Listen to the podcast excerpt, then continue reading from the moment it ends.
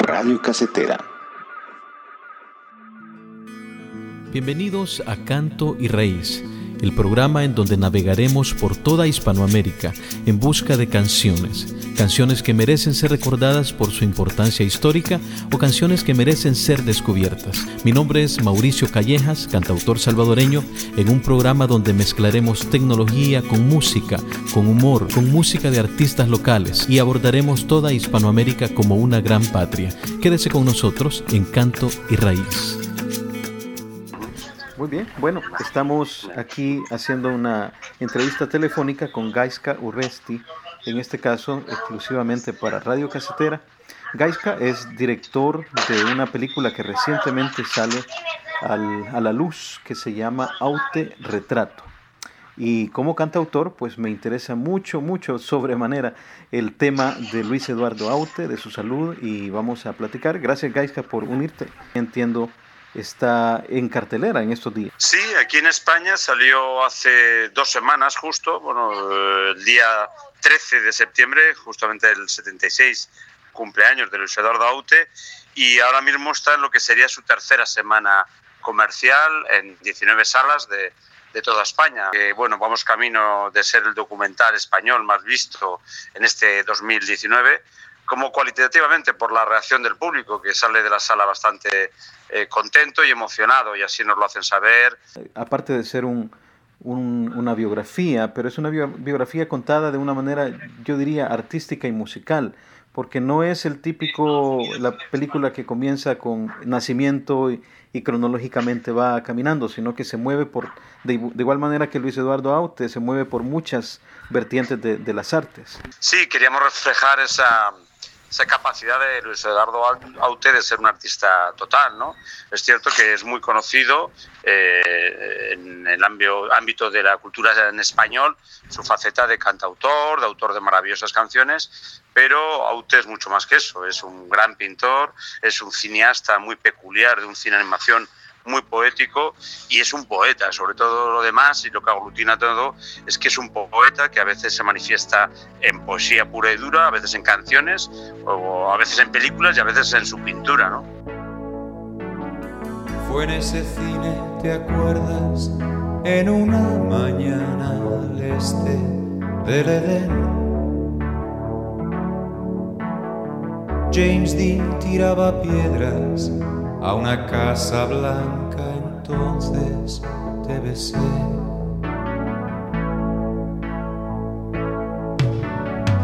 Aquella fue la primera vez, tus labios parecían de papel.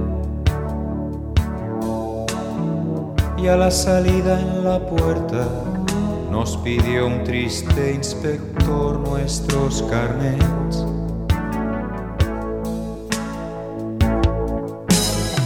Luego volví a la academia para no faltar a clase de francés.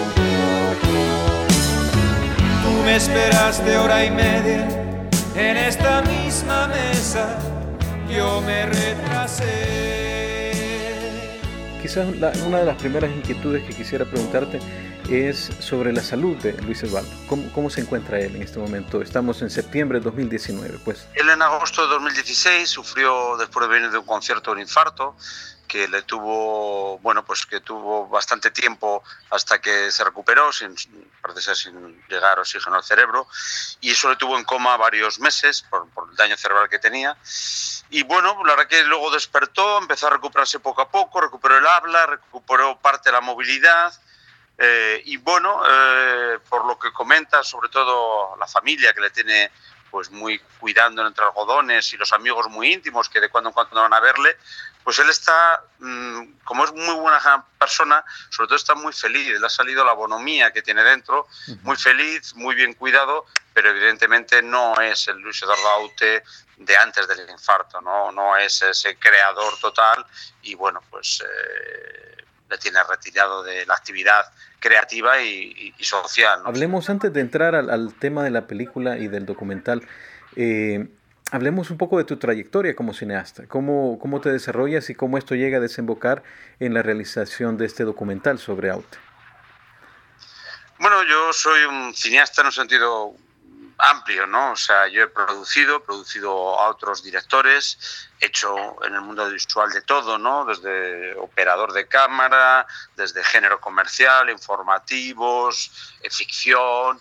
Y de los últimos años, los últimos igual 15 años, de 15 o 20 años, ahora pasa el tiempo en la velocidad, ya me, he volcado más en mi faceta como director, ¿no? Productor de mis propias películas, pero director también, ¿no?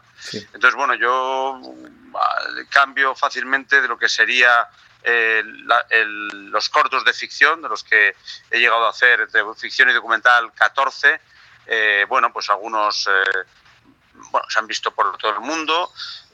con algunos he tenido la suerte de estar nominado a los Goya, incluso con uno, con las tres agencias, lo llegué a ganar.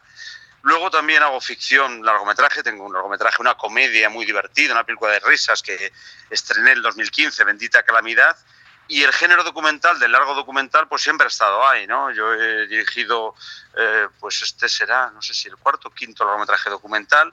Hice en el 2008 uno sobre Luis Buñuel, eh, hice también otro sobre el mundo de la discapacidad, La vida inesperada.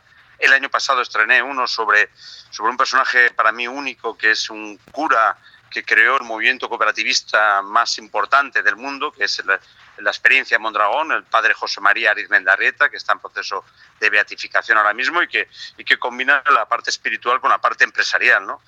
Y bueno, y este de autorretrato, que ahora me centro, eh, decía como medio en broma, medio en serio el año pasado, cuando tenía Arizmendarrieta, está haciendo este, pues que Arizmendarrieta era un, un religioso nada místico y este Aute es un gran místico nada religioso.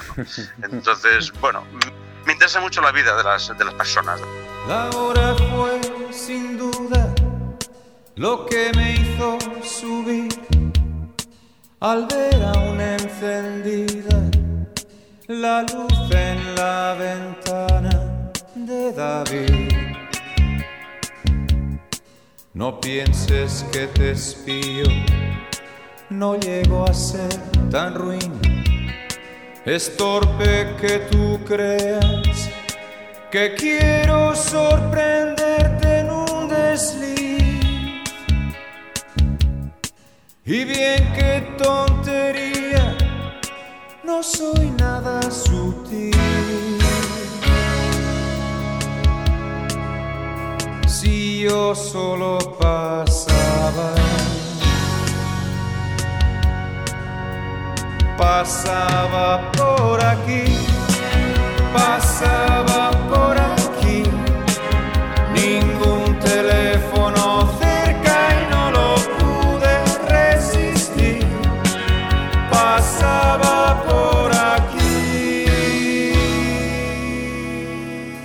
Veamos ahora entonces ya llegando a la realización de este documental.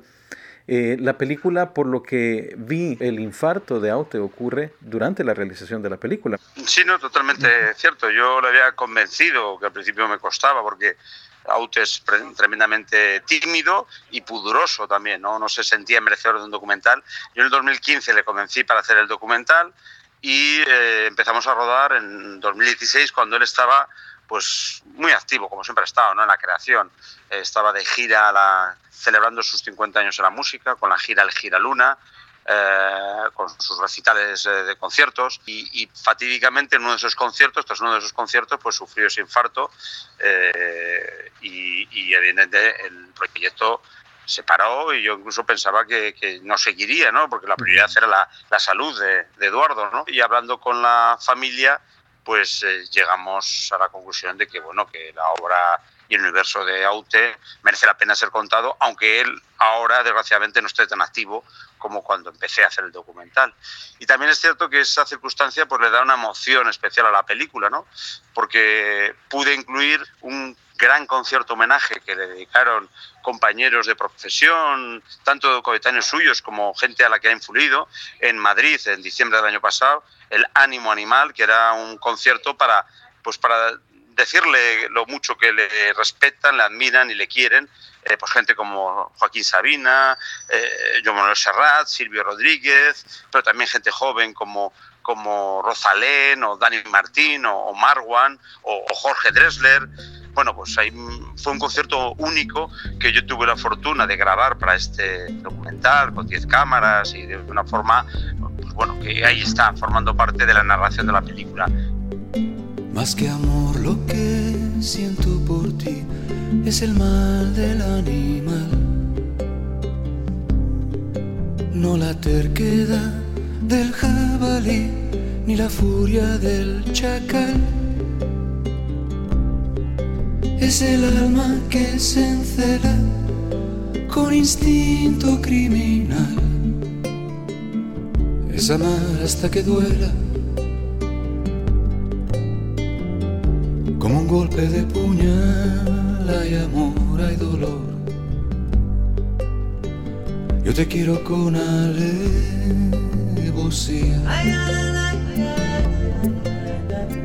Yo te quiero con alevosía.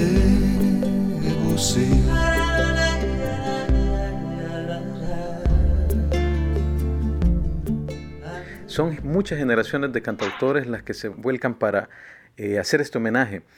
Bueno, yo creo que Aute ha sido, como digo, no solamente ha influido a sus coetáneos, sino ha sido importante para los jóvenes. La obra de Aute, como digo, es eterna, ¿no? Y, es una obra poética que trasciende el tiempo en, el que se escribió. Es muy importante para las nuevas generaciones el hecho de que eh, cantantes eh, contemporáneos jóvenes de 30 años, como Rosalén, por ejemplo, eh, pues canten canciones suyas en sus conciertos. O sea, yo hace poco estuve viendo a Rosalén y canta La Belleza en esta gira. Enemigo de la guerra y su reverso la medalla. No propuse otra batalla que librar el corazón de ponerse cuerpo a tierra bajo el paso de una historia que iba a alzar hasta la gloria el poder de la razón.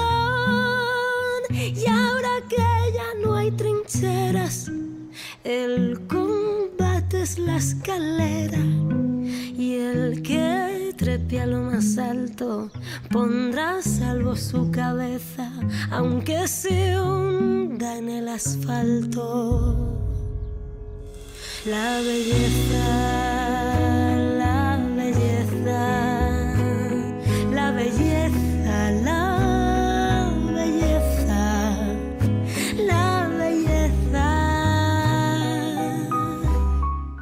que es importante esa, la idea de la herencia, ¿no? La idea de, pues bueno, que las canciones ahí están y, que los nuevos públicos tienen que conocerla, pues no pensando que son unas canciones de la generación de sus padres, sino que pueden ser unas canciones también suyas ahora mismo, ¿no? Me parece que, el, que la película ahora está disponible solamente en España. ¿Hay planes de, de traerla a América o de ponerla en plataformas como Netflix o otras opciones? Sí, eh, bueno, efectivamente, como dices, bueno, vamos paso a paso. La primera era explotarla comercialmente aquí en España, ahora sigue circuitos festivales, cineclubs. Entonces, bueno, estamos pendientes. Primero nos gustaría que saliese en el marco de un gran festival de América. Estamos pendientes de respuesta de La Habana. La Habana también Cuba es muy importante en la vida, en la obra de Aute, la figura de Silvio Rodríguez como hermano del alma. Entonces, en Habana, en diciembre, sería un buen bonito momento para, para presentarlo. También le ha gustado mucho, nos han hecho saber al Festival de Guadalajara en México, que sería otro marco. Pero bueno, tranquilos los amigos de América, que, que la película seguro que llegará de alguna forma. Sí, me emociona. Yo soy eh, del Salvador y en la película aparecen unas muchachas que llegan de Costa Rica, que dicen hemos viajado desde Costa Rica hasta España para el concierto, para presenciar ese, ese homenaje. Sí, sí, sí, efectivamente. Ese concierto vino gente, evidentemente, sobre todo gente de España, pero que creo que fue un concierto único. Si o pasabas por Madrid o podías permitírtelo, me parece que es una ocasión única. Ojalá que esta entrevista sirva como abreboca para todo, esta, todo este continente que estará esperando. Y que nos seduzcan. Muchas gracias, Gaiska, por habernos eh, recibido en esta tarde familiar y estamos aquí pues muy alegres y muy emocionados de poder compartir estas nuevas noticias con, con nuestros escuchas. Ah, placer. A la deriva la noche, la selva invade el ancho, la luna bola de sangre la devoró el tiburón. Las olas vuelan tiñosas, rizadas por un ciclón. Pilar navega sin rumbo, bajo un diluvio de ron.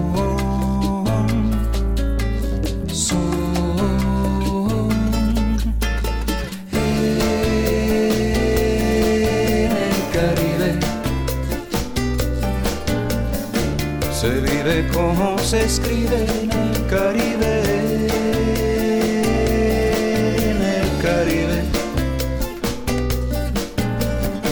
Se escribe como se vive bajo la noche guajira